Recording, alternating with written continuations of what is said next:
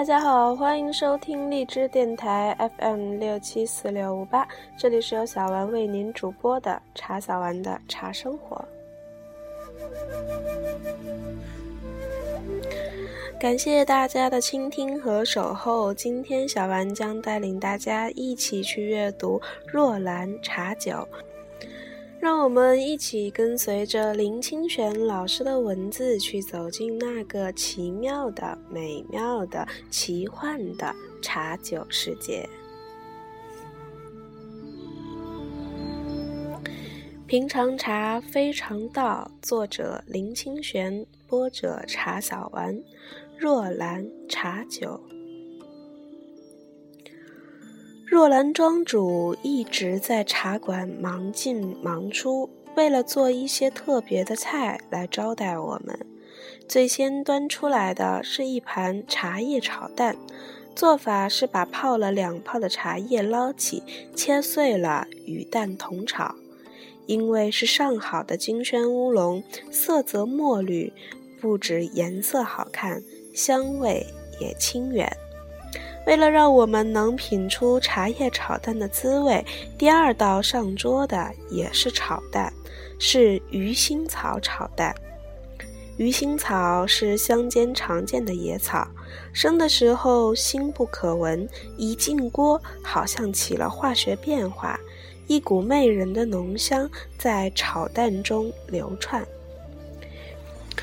与茶叶相比，鱼腥草像是化了浓妆的艳妇。接下来上桌的是一盘清鲜的竹笋，是京城才从后山的园中挖来的。若兰庄主说明，后山种了很多竹子，由于采茶的工资较高，工作也轻松，已经不太有人愿意去挖竹笋了。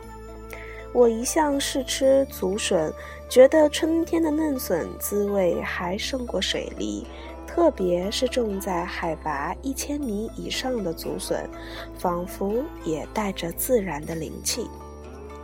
然后上桌的是一盘昭和草，昭和草是我们小时候常吃的野菜，据说是日据时代从日本引进的，生长快速，是战时家家都吃的野菜。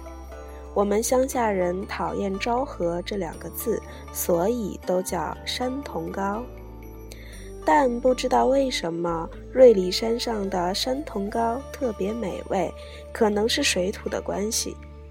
我从前听说，不管什么青菜种在高冷地上，总是比较甜美，是因为气候、水质好，而没有虫害的关系。庄主又端来几盘花生、豆腐乳等小菜，还有一坛他亲自酿制酿制的梅子。那梅子已有酒味，像是还保藏着今年醉人的春天。小菜都上齐了，若兰庄主说还差一瓶好酒。我不喝酒的，我说。庄主说无妨，这酒是自己酿的，只有酒味，没有酒精。于是提来一坛用今年洞顶春茶酿的茶酒，那酒色枣红，非茶非酒，茶香穿过酒香，浑成一气，无以名之。称为若兰茶酒，好像饮酒的人最好金钱别一朵兰花。茶叶无法发酵做酒，若兰茶酒又是怎么来的？是选用最好的小米发酵蒸馏做成小米酒，然后以茶泡酒，待茶香入酒后，把茶叶捞去，将酒封存，即成茶酒。座中有一些人不善饮酒，庄主的弟弟纯喜拿来他的冷泡丝茶。丝茶是私房茶之意，冷泡则是以冷水泡茶，也是选用最好的春茶泡在一壶冰水里，放在冰箱泡一个半小时以上，然后把茶叶捞起，就是冷泡茶了。叶纯喜说：“纯喜是十分俊秀的青年，就像他的名字一样。当他很认真说一件事情，往往让人感觉到开心。说是一般人只知热泡茶，其实冷泡茶的滋味更鲜美，营养不会流失。夏天的时候，比喝任何饮料更好。那股泡乌龙的冷香，几乎是难以形容的。那种香是暗香浮动，月黄昏的暗香；占尽风情向小园，是嫣然摇动，冷香飞上诗句的冷香。翠叶吹凉，玉容消酒，是零落成泥碾作尘，只有香如故的恒久之香。一寸就有千万缕。喝冷泡茶的时候，座中非常非常的沉默，因为这种清香非常需要专心品尝。陈喜发现他的一泡茶技惊四座，更是开心不已。若兰庄主说：“明天我也来做一小壶小叶冷水花茶。小叶冷水花并非茶叶，而是漫生在山坡的野生植物，必须用小火熬炼，以冰糖提味，直到颜色玄黑才关火。听说可以生津止咳，是保护声带最好的饮料。”我们在山中喝茶谈笑，到半夜才散。夜中在小木屋中，万里云山全部沉寂，只有初秋时分的凉风从石桌和奋起湖那个方向吹来。听起来，若兰山庄好像是武侠小说中的场景，其实不是，是现代化的山中客栈。只是去的路上，山林沉静。道路回旋，真的像是武侠小说中的高士的居处。若兰庄主也非古人，是经营着可以住六百人旅店的女企业家，她的名字就叫叶若兰，只是任侠乐观，颇有古风古意。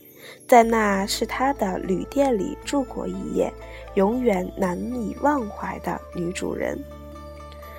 若兰山庄位于上阿里山的草岭的途中，中途站瑞里，左是眉山，右是奋起湖，是得天独厚、风景秀丽的地方。一九六三年，叶老先生提供自己的小屋给到草岭或阿里山的登山者休息之用。把六个孩子养大，其中的二女儿若兰自幼年就立下志向，要住在山中，并且将父亲的小屋扩建为山庄。于是叶若兰带着弟妹垦荒拓石、开道路、种草木、盖山庄，在一九七一年开始对外营业。不久之后，叶若兰嫁给了来山里的游客李南辉，然后弟妹纷纷嫁娶，都是与游客结姻缘。若兰说：“我们五姐妹全部嫁给游客，唯一的弟弟也是娶了游客，可见若兰山庄的服务有多热诚。”更奇怪的是，这些做了若兰女婿的游客，最后都把城里的工作辞去，举家迁居到山上，不止没有陪了儿女，还赚了女婿。可见若兰山光的风景不是等闲。小弟纯许乃有乃姐之风，不仅是泡茶高手，制茶烘焙也是一绝，已经成为当地制茶名家。茶罐上都打着自己的旗号嘞，熟悉的人都称叶若兰为兰姐或兰若兰庄主。她每天从清晨到深夜，总是精神饱满，笑容满面。一个人校长兼敲钟二十几年，还能如此乐天喜悦，也是少见。清晨，他带着游客沿山径散步，向大家介绍珍稀的昆虫和满地的野菜。他像是魔术师一样，凡是手所指到之处，全是非常珍贵的。例如，牧草的茎十分的鲜甜美清凉；蕨类的球根可以解渴；赤茶某的草叶可以煮味增汤；金针花的嫩茎可以清炒。洋洋大观。他说最近有个心愿，希望办个野生植物调理营什么的。早上带游客入山，自己采野菜回来料理，让都市人认识什么才是自然健康的食物。夜里，他则在若兰茶馆里为游客示范泡茶，教人品茶。石卓、瑞里、眉山一带，近些年来茶名鼎盛，喝茶的人多，懂茶的人少。身为若兰山庄的庄主，以推广瑞里的好茶为己任，因此这里每天的茶艺课都是义务的。他这样日夜的忙了二十几年，回想起二十年前的情景，每次到山下买菜，走回客栈就要走四个半小时。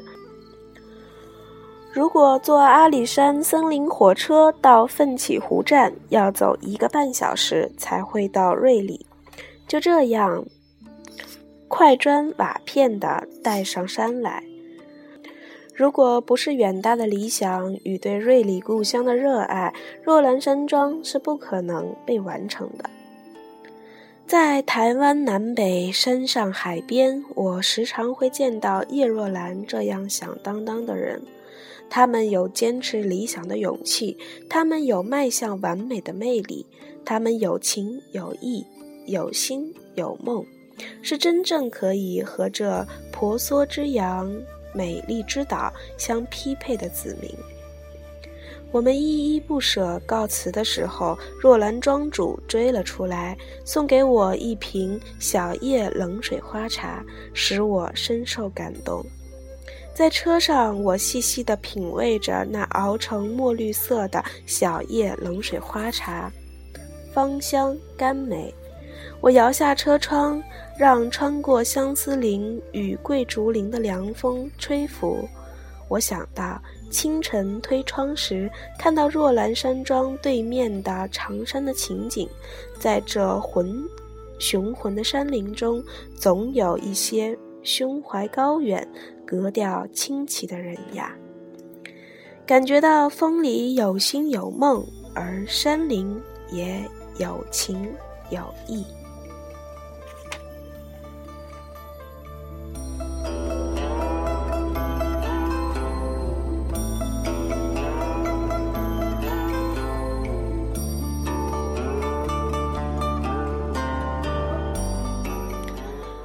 在这期的节目当中，和大家一起领略了若兰山庄庄主的魅力，也很幻想以后可以有一个像若兰山庄一样的地方，让大家一起去感受自然、亲近自然，在那里尝试最自然、最简朴的生活，品尝到最至美的茶味。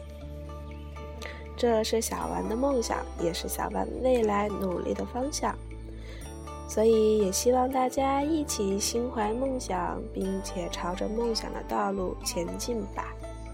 好了，这期的节目就到这里，敬请期待下集《醋姜草茶》。